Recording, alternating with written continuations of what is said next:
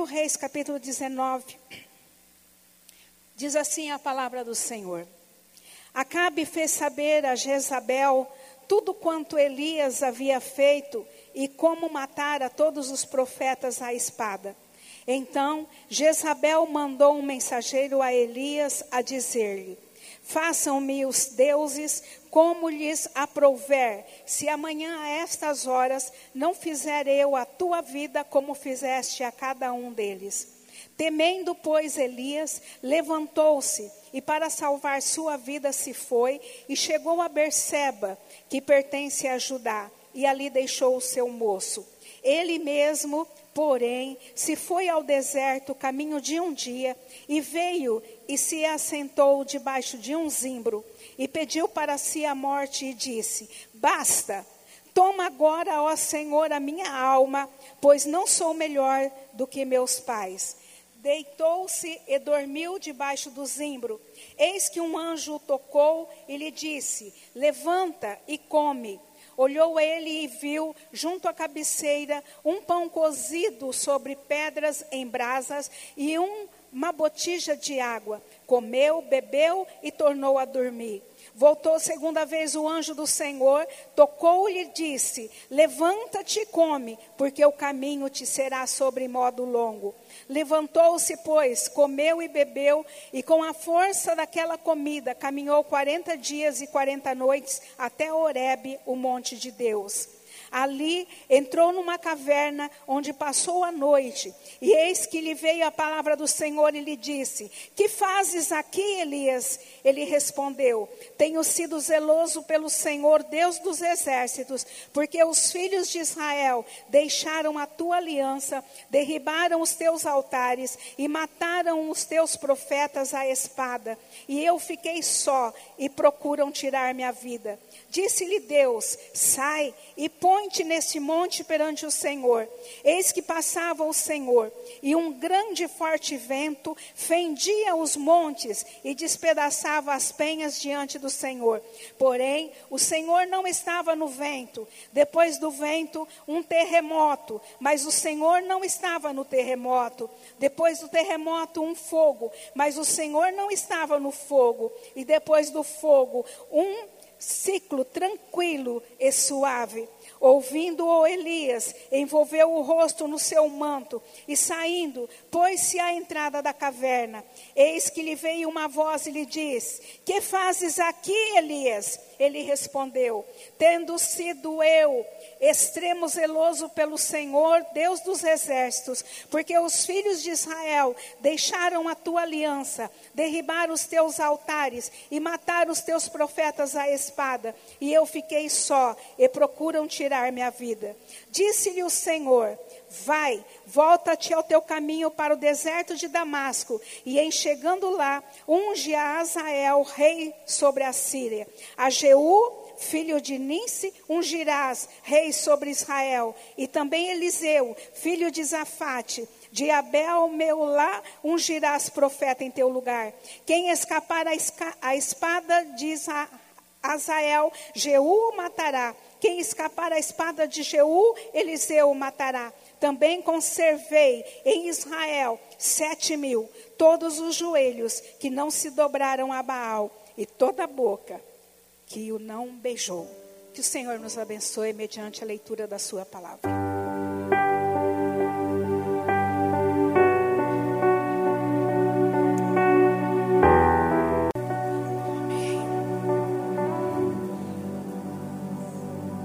Vocês podem cantar o coro, por favor? Diz que amado sou, sem que eu me sinta assim. Diz que forte sou, quando há fraqueza em mim. E que seguro estou, se frágil eu me sentir.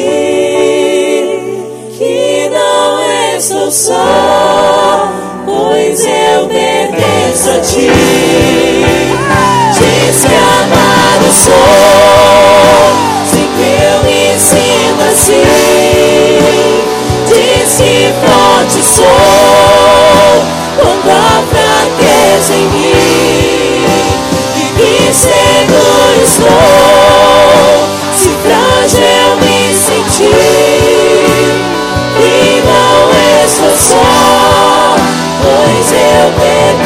A ti.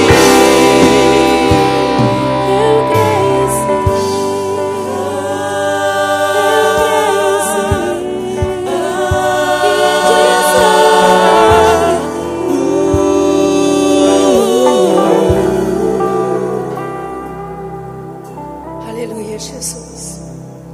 Nós te louvamos, Senhor, porque o Senhor é o nosso amado. Nós te louvamos porque o Senhor é o amado da nossa alma. Nós te louvamos porque o Senhor é aquele que nos sustenta, aquele que nos dá, faz forte, aquele que nos levanta, aquele que nos coloca no alto e sublime lugar para glorificarmos e exaltarmos o seu santo nome. Toda honra seja dada ao seu nome. Amém, Jesus. Amém, Jesus. Amém. Louvado seja o Senhor. Aleluia. Amém. Irmãos, eu gostaria nesta noite de compartilhar com os irmãos uma palavra, essa palavra do capítulo 19 do livro de 1 Reis sobre Elias. Eu queria falar com os irmãos um pouco sobre crises existenciais de Elias. O que é uma crise existencial? A crise existencial é um momento da vida do ser humano onde esse ser humano faz questionamentos sobre o seu próprio eu, sobre a sua própria vida. Por exemplo, o ser humano pergunta: qual é, é, o valor da minha existência? Qual é o sentido da vida? Qual é o sentido de existir? Qual é o sentido de estar? Qual é o sentido de agir? Chega um momento que existe questionamentos. E a gente então fala para algumas pessoas: você está em crise existencial. Você está em crise na sua existência. E não aconteceu diferente com o profeta Elias. O profeta Elias, eu quero que você deixe a sua Bíblia aberta aí, no capítulo 19 de 1 Reis. O profeta Elias, ele teve essa crise existencial. Agora, o, uma situação que acontece é que, junto com a crise existencial, ou ao lado da crise existencial, ou após a crise existencial, pode acontecer algumas coisas. A depressão pode entrar. Pode entrar um isolamento prolongado do ser humano. Pode acontecer um trauma psicológico. Pode acontecer de o ser humano ter um sentimento de estar totalmente sozinho e isolado no mundo, mesmo em meio a muitas pessoas. A gente pode estar aqui nesse leque, como meu pai dizia, né? Nesse leque de pessoas e estarmos no sentido só, estarmos sentindo totalmente só. Isso é crise existencial. Mas, como nós acabamos de falar, a depressão pode entrar nesse sistema. Então, gostaria de compartilhar com os irmãos um pouquinho sobre isso. No capítulo 17 do livro de 1 Reis, do versículo 1 ao versículo 7, Elias, ele prediz que haveria uma seca ali em Israel. Isso aconteceu. Do capítulo, no capítulo 17, do verso 8 até o 24, Elias tem um encontro com a viúva de Serepta. E é aquela, aquela passagem da Bíblia onde Elias manda a viúva fazer um bolo para ele. E ela diz: Eu só tenho um pouco de farinha e eu só tenho um pouco de azeite. E aí Elias faz um milagre na vida daquela mulher. Nunca mais falta farinha na casa dela, nunca mais falta azeite na casa dela, porque um milagre aconteceu ali. No capítulo 18, Elias faz o desafio com os profetas de Baal no Monte Carmelo. E Elias desafia nada mais, nada menos que 450 homens. Nós conhecemos essa passagem quando ele fala: vamos ver quem é Deus e vamos ver o Deus que vai consumir o holocausto. E aqueles homens então começam a clamar a Baal, e ele ainda fala: clama mais alto, quem sabe o Deus de vocês está dormindo ou está viajando. Elias, depois que faz o seu altar e ora ao Senhor, a Bíblia diz que vem fogo do céu, consome o altar, consome com a toda a água que tinha ali. E Elias manda que matem todos os profetas de Baal. 450 homens foram mortos. Ainda no capítulo 18, Elias ora para que chova e ele fala para Acabe: vai correndo para sua casa, porque a chuva vai te pegar na estrada. E verdadeiramente choveu. Esse é o Elias, um grande profeta, um homem de Deus, um homem que fizera milagres. Elias ressuscitou morto. Elias foi um homem que viveu segundo a vontade do Senhor. Mas, quando chega no capítulo 19, Elias tem problema. Porque no versículo de número 1, ele recebe uma ameaça de Jezabel. Às vezes, quando pregamos, a gente diz assim: o homem que ressuscitou morto, o homem que fez milagres, o homem que fez chover, agora foge de uma mulher. Mas, queridos, quem era Jezabel? Jezabel, daquela época, foi a pior mulher que existiu na face da terra. Ela era maligna, ela era má. Jezabel foi muito má. E todos tinham muito medo dessa mulher.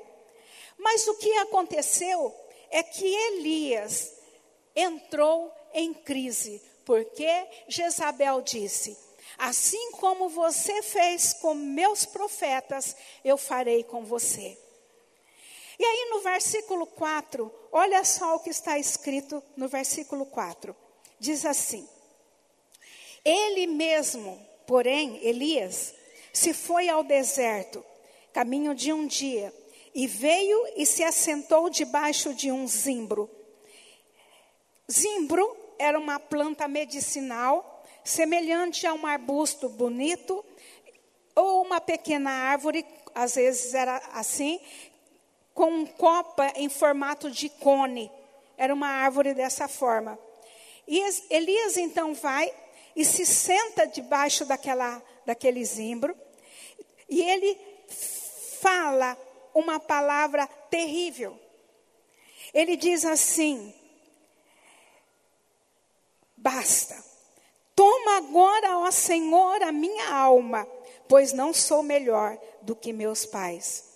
Naquele momento, irmãos, Elias estava cansado, Elias estava exausto, Elias estava desanimado, Elias estava triste. E aí ele ora a Deus.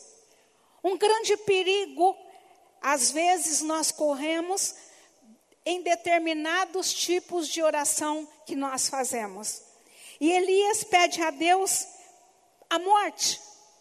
Elias fala: Olha, Senhor, me mata, me mata, porque eu não aguento mais. Era como se ele estivesse dizendo assim: Eu não quero de forma nenhuma continuar com esse meu ministério. Tira, Senhor, esse ministério de mim. Tira, Senhor. Eu não vou prosseguir com esse ministério que o Senhor me deu. Elias se posiciona dessa forma, mas porque ele estava cansado ele estava abatido, ele estava exausto. Irmãos, muitas vezes, não são poucas vezes, nós fazemos determinadas orações que a gente chama de oração bobinha. E graças a Deus que o Senhor não ouve. Certa feita, ficamos sabendo de uma irmã que estava cansada e o marido estava dando trabalho para ela. E ela então ficou no meio da sala a casa dela tinha duas salas, ela ficou entre as duas salas, ela se ajoelhou, levantou os braços e disse: Deus me mata. Eu falei: Jesus, tomara que o Senhor não ouça essa oração. Porque a gente conhecia a vida daquele ser e a gente sabia que Deus não podia matar. Não dava para matar. A gente tem que tomar cuidado com o que nós pedimos ao Senhor. Elias então disse: Senhor, me dispensa desse ministério. Eu quero ir para o lugar celestial. Aí lá em Miqueias capítulo 2, versículo 10, irmãos, está escrito assim: Levantai-vos e andai-vos, porque não é aqui o vosso. Vocês não sabem esse versículo? Não? Que triste, né? Fala comigo, levantai-vos e andai-vos, porque não é aqui o vosso descanso. Fala para a pessoa que está atrás de você, porque do lado é o marido, né? do lado é o marido e a mulher. Atrás de você ou na frente, fala para alguém, fala assim: levanta e anda, porque não é aqui o teu descanso. Não é, não adianta querer, ora vem Senhor Jesus hoje que não vai dar certo. e ele então, Elias, quis pedir isso a Deus. E Deus não atendeu a Elias. O que, que aconteceu? Aconteceu o seguinte: no versículo de número 5, está escrito que ele deitou e dormiu. Lembra que eu falei? Ele estava cansado. Ele estava muito cansado. Sabe, antes de ler o versículo 5, Elias estava meio frustrado. Ele estava frustrado porque ele achou que ele havia fracassado com a vida dele. Ele achou que ele pregasse o evangelho, falasse de Deus para as pessoas, todo Israel ia se converter. Eu acho que na cabeça do Elias, ele achou que até a Jezabel podia se converter.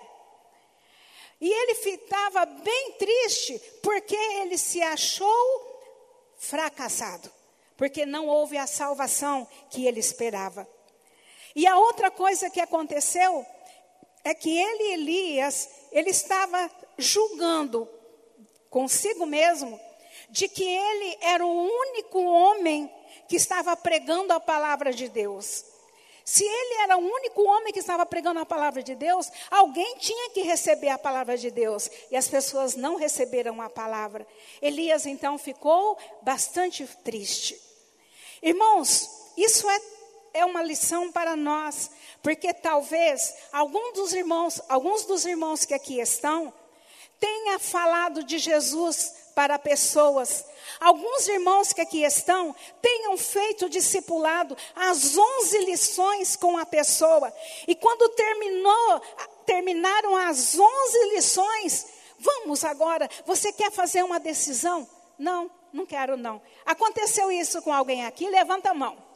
Uau! Quanta gente! Aí, irmãos, eu pergunto para vocês e vocês respondem para vocês. Como vocês ficaram? Frustrados? Decepcionados? Tristes? É? Uma vez uma pessoa, um irmão fez um discipulado, as 11 lições. E aí, quando terminou, ele fez o apelo: Você não quer entregar sua vida a Jesus? Quero não, hein? Aí ele veio para o meu pai e falou: Pastor, o que, que eu faço? Aí meu pai falou: começa a discipular de novo. Ele não entendeu ainda. Ele não entendeu ainda. Irmãos, essas 11 lições são especiais. Elas são muito claras, elas são edificantes, não é verdade? Não tem dúvida, quando a gente dá discipulado, que coisa linda, a gente quer aceitar Jesus. Eu estava dando discipulado e a pessoa ficava assim, olhando e perguntando e perguntando. Eu falei para ela, me dá uma vontade de aceitar Jesus de novo, porque é muito bom estar falando da pessoa de Jesus. E é frustrante. Então você viu, você ficou frustrado. Agora você imagina Elias, o profeta Elias, o profeta de Israel, pregando e falando de Deus, e ninguém se converteu. Elias então fica triste, como a gente já viu. No versículo 5 e versículo 6, olha o que aconteceu. Deitou-se e dormiu debaixo do zimbro. Agora, eis que um anjo tocou e lhe disse: Levanta e come. Verso 6. Olhou ele e viu junto à cabeceira onde ele estava dormindo um pão cozido sobre pedras em brasa e uma botija de água. Comeu, bebeu e tornou a dormir. Isso aconteceu duas vezes. O anjo do Senhor veio. E esta noite, irmãos, o Senhor está dando uma lição para nós. O Espírito Santo está ensinando uma lição para nós. Você que já fez isso e passou por essa decepção e passou por essa frustração, Quantas vezes você foi na casa do, da visita, buscar a visita? Quando você chegou na casa da visita, a visita se escondeu e mandou a criança falar: não tá. Quantas vezes aconteceu isso? Mas a Bíblia diz que o Senhor está conosco e os olhos do Senhor vê todas essas coisas. E o anjo do Senhor chegou até Elias e falou: Elias, levanta, come. Essa noite o Senhor está dizendo para nós: a palavra é o alimento, a palavra é o alimento que te dará força para recomeçar o novo ano, para recomeçar novas conquistas, para recomeçar novos discipulados, para recomeçar novos andares na presença do Senhor. Irmãos, o anjo do Senhor está nesse lugar, eu sei. O Senhor está colocando anjos ministradores nesse lugar, eu sei. O Espírito Santo quer nos fortalecer. E o que é lindo aqui é que depois o anjo toca em Elias novamente. Porque ele dormiu de novo. Ele diz: Acorda, come, porque é grande a sua caminhada. Você não pode descansar, você não vai descansar. E ele levantou-se e ele comeu. E a Bíblia diz nesse capítulo que ele andou 40 dias e 40 noites.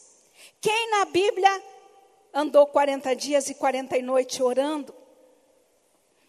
A gente vai examinar Moisés, que ficou jejuando muito tempo. Jesus jejuou 40 dias e 40 noites. Ele jejuou 40 dias e 40 noites, porque quando ele comeu aqui, ele foi e não comeu mais.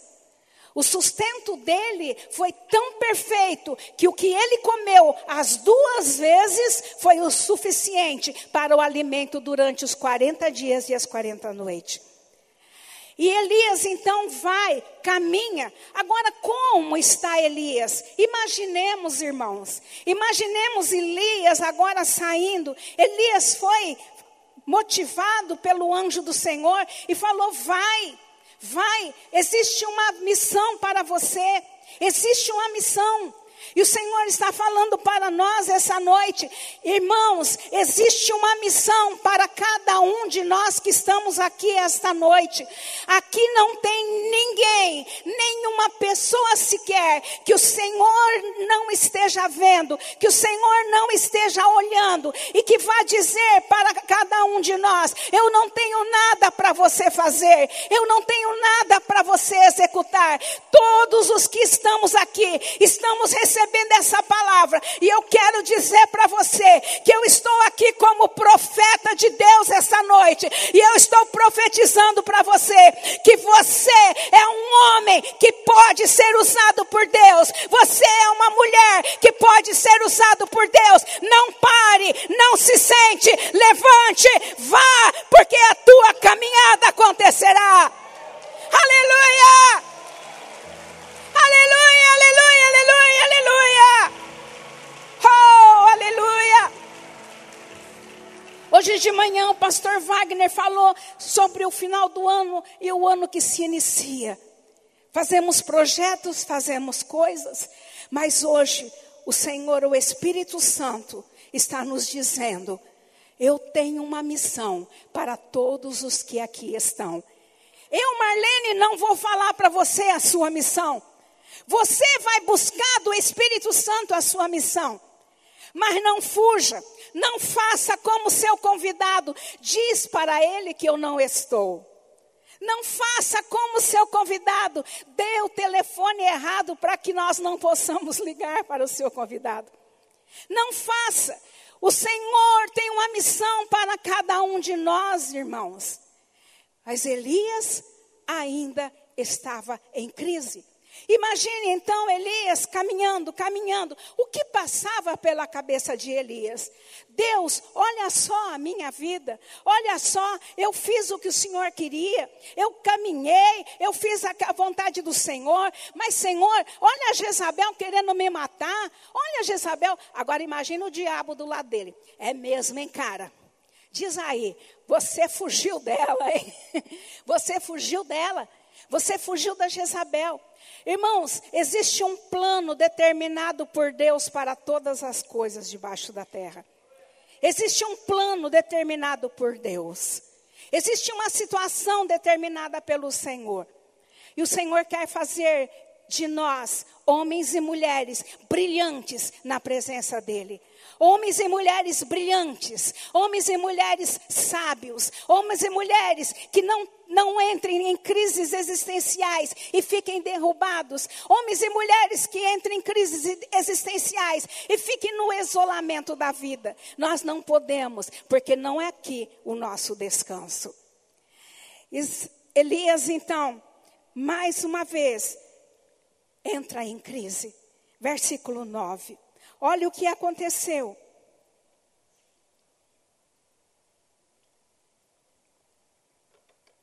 Ele caminhou os 40 dias e as 40 noites, chegou em Horebe. Lá em Horebe, quem lembra que aconteceu? Lá no Monte Horebe, a sarça ardia. Foi quando Deus teve encontro com Moisés. E é lá que ele está. Mas olha o que ele fez. Esse menino Elias ainda não estava curado. Versículo 9. Ali entrou numa caverna. Onde Elias entrou? Vamos ler juntos? Bora lá? Ali entrou numa caverna onde passou a noite. Agora, e eis que lhe veio a palavra do Senhor e lhe disse: Que fazes aqui, Elias? Uau! Irmãos, caverna é lugar de esconderijo. Caverna não é um bom lugar. Caverna é um lugar frio. Caverna é um lugar onde pessoas podem nos colocar. A gente entra sozinho quando está em depressão, a gente entra em caverna. Entramos em depressão, entramos em caverna. Entramos numa solidão constante, entramos em caverna. E nessa caverna nós ficamos. E nós não queremos sair, mas o Senhor não permitiu que Elias ficasse ali. O que você está fazendo aqui, Elias? Irmãos, talvez um discípulo seu possa ter colocado você numa caverna. Preste atenção. Você ficou na caverna, frustrado, triste, magoado. Mas o discípulo não está na caverna. Quem está na caverna foi você. Quem ficou na caverna foi você. Mulher, talvez o seu marido te colocou na caverna. Palavras de tristeza, palavras de ofensa psicológica, ofensa espiritual, ofensa moral, e te colocou na caverna. Ele não está na caverna, você está na caverna. Talvez, marido, a sua esposa colocou você na caverna. Mes da mesma forma, com palavras, com atitudes. Ela não está na caverna, você está na caverna. Talvez você entrou na caverna porque alguém te magoou, alguém feriu você. A pessoa que magoou não está na caverna, você está na caverna. Então, essa noite, o Espírito Santo de Deus fala para mim e fala para você o que você está fazendo dentro dessa caverna. Como a música, diz aí. Diz aí. Sabe? Eu conversei com uma pessoa e a pessoa estava muito magoada, muito triste. E eu fui conversar com a pessoa. A pessoa estava muito mal, porque o Senhor recolhera um parente seu. Como Deus recolheu o meu parente? Mas o parente tinha 95 anos.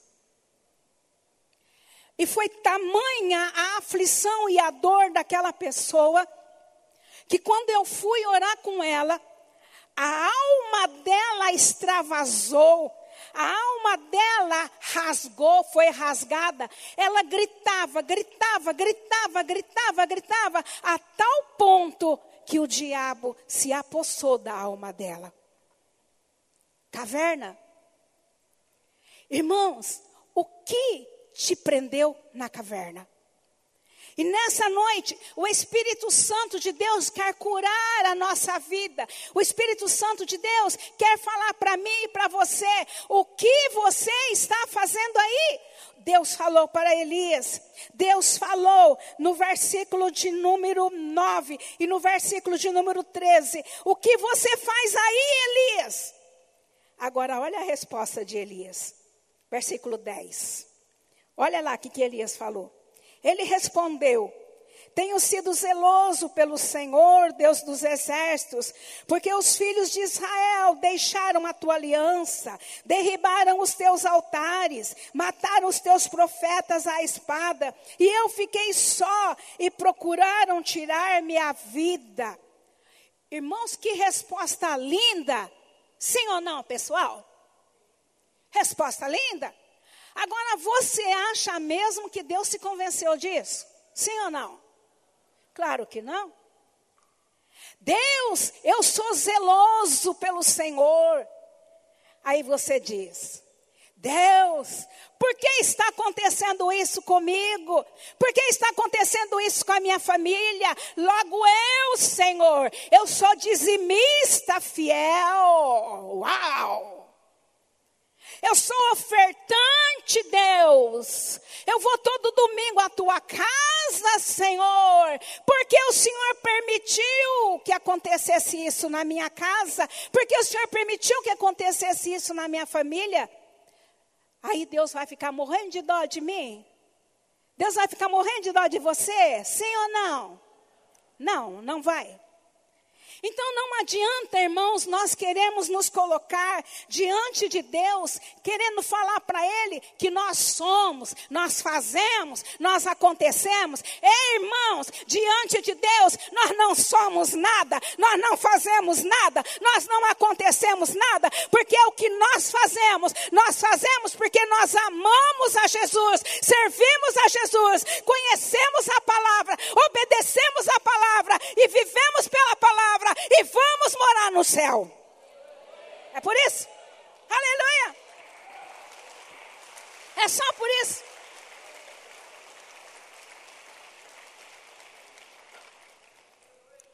Não desanime, irmão. Não desanime. Elias falou duas vezes isso no versículo, no versículo 10 e no versículo 14. Ele falou isso. Eu estou sozinho, Deus. Ah, ninguém me ajuda. Ninguém me ajuda, Deus. Eu estou sozinho. Coitadinho de mim, Deus. Irmãos, nós não amolecemos o coração de Deus. Você quer amolecer o coração de Deus? Se ajoelhe diante do Senhor. Deus, não sou nada que a tua misericórdia venha sobre mim. O que o Senhor quer que eu faça, Senhor? O que o Senhor quer que eu faça para viver o melhor possível para o Senhor? O que o Senhor, que o Senhor quer que eu faça para estar diante da tua presença? Senhor, eis-me aqui. A tua palavra diz que as tuas misericórdias são as causas de eu não ser consumido, mas as tuas misericórdias se renovam a cada manhã. Eis-me aqui, Senhor. Eu estou diante do Senhor. Eu quero ser cheio do Senhor. Eu quero ser usado pelo Senhor. Eu quero ser usado pelo teu poder.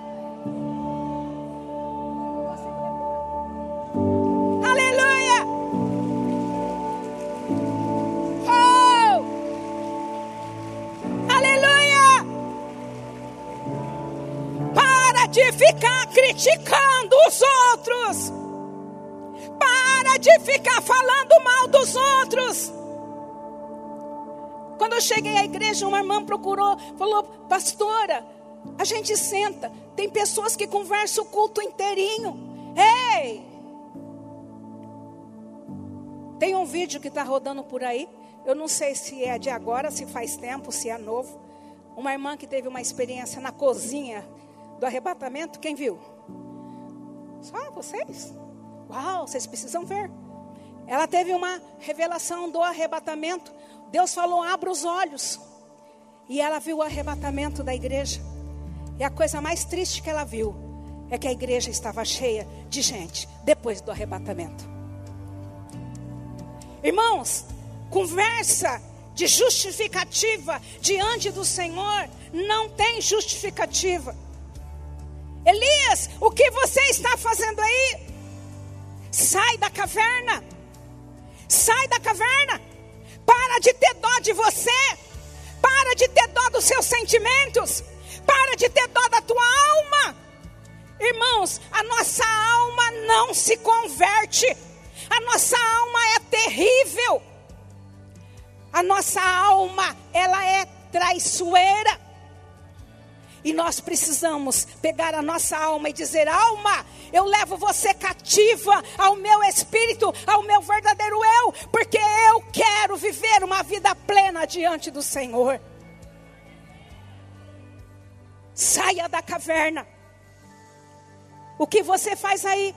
Porque quando a gente sai da caverna, acontece o que aconteceu com Elias. Deus falou: sai da caverna. E Elias saiu da caverna. Elias saiu. Saiu. Versículo de número 11. Elias sai da caverna. E quando ele sai da caverna, ele faz, tem um ato. Ele pega o seu manto e cobre o rosto, cobre parte do rosto, porque ele percebeu que a glória do Senhor estava ali. E aí veio um vento muito forte, mas o Senhor não estava naquele vento, mas ele sabia que o Senhor estava ali. Veio um terremoto, Deus não estava no terremoto. Veio fogo, Deus não estava no fogo. Aí veio uma voz, calma, Elias, eu sou o teu Deus. Eu sou o teu Deus. Eu sou o teu Deus.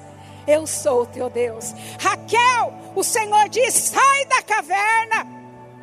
Clarice, sai da caverna. Irmão Afonso, sai da caverna. Porque quando a gente sai da caverna, a gente contempla a glória do Senhor. A gente contempla a beleza do Senhor. A gente contempla a santidade do Senhor. Aleluia! Aleluia! Oh, aleluia! Saia da caverna. Uma das minhas discípulas disse para mim na reunião nossa de sexta-feira: Marlene, às vezes no louvor, eu tenho tanta vontade de sair do meu lugar e ir lá no altar e ficar na presença do Senhor lá no altar, porque eu sei que o altar, a presença do Senhor está muito forte ali. Mas eu não faço isso, porque o que, que os irmãos vão pensar? O que, que os irmãos vão falar? Lá vai a, a Aparecida, lá vai a exibida. Eu falei, minha filha, não perca a oportunidade. O que você tiver que fazer para adorar ao Senhor, faça. Isso é sair da caverna. Venha louvar o Senhor, venha adorar o Senhor, venha glorificar o Senhor. O Senhor está além da caverna. Saia da caverna que você vai ver Jesus. Saia da caverna que você vai ver a glória de Deus. Saia da caverna. Sabe, irmãos, a glória do Senhor estava ali. Deus falou com Elias: Eu sou o teu Senhor, Elias. E olha o que o Senhor falou para Elias, no verso 18. Também conservei em Israel. Quantas pessoas, irmãos? Sete mil. Todos os joelhos que não se dobraram a Baal e toda a boca que não beijou a idolatria, o Senhor conservou. Irmão, você não está só. Existem muitas pessoas, muitos homens, muitas mulheres que servem ao Senhor de verdade. Você vai olhar testemunhos infiéis, você vai olhar homens e mulheres dando falso testemunho da palavra do Senhor, mas você vai encontrar como aqui estão homens e mulheres que servem a Deus e que buscam a presença do Senhor e não se dobram perante as obras de Satanás. Deus falou, Elias, você não está só. Tem sete mil homens que buscam ao meu nome. Você não está só. Você não está só. Saia da caverna. Saia da tristeza. Saia da crise de existência. Não deixe a depressão entrar em você. Mande essa depressão embora em nome de Jesus. Pare de ser triste. Seja alegre. Seja alegre, Marlene, mas você não sabe quanto problema eu estou passando. Oh, isso não justifica, você percebeu? Isso não justifica o problema que você está passando. Você diz: Deus, eu estou passando por problemas, mas o Senhor é o meu Deus. Eu exalto ao Senhor e eu saio da caverna e vejo a sua glória. Aleluia! Oh! Aleluia! Ele é xerecantalahai. Em Hebreus, capítulo 13, versículo 5, a parte C do versículo. Olha o que Deus fala para mim e para você. De maneira alguma te deixarei, nunca jamais te abandonarei. Repita comigo, bora lá. De maneira alguma te deixarei, nunca jamais te abandonarei. Fala para o seu irmão: Deus está com você. Não entre na caverna. Se está dentro da caverna, saia da caverna. Deus está contigo.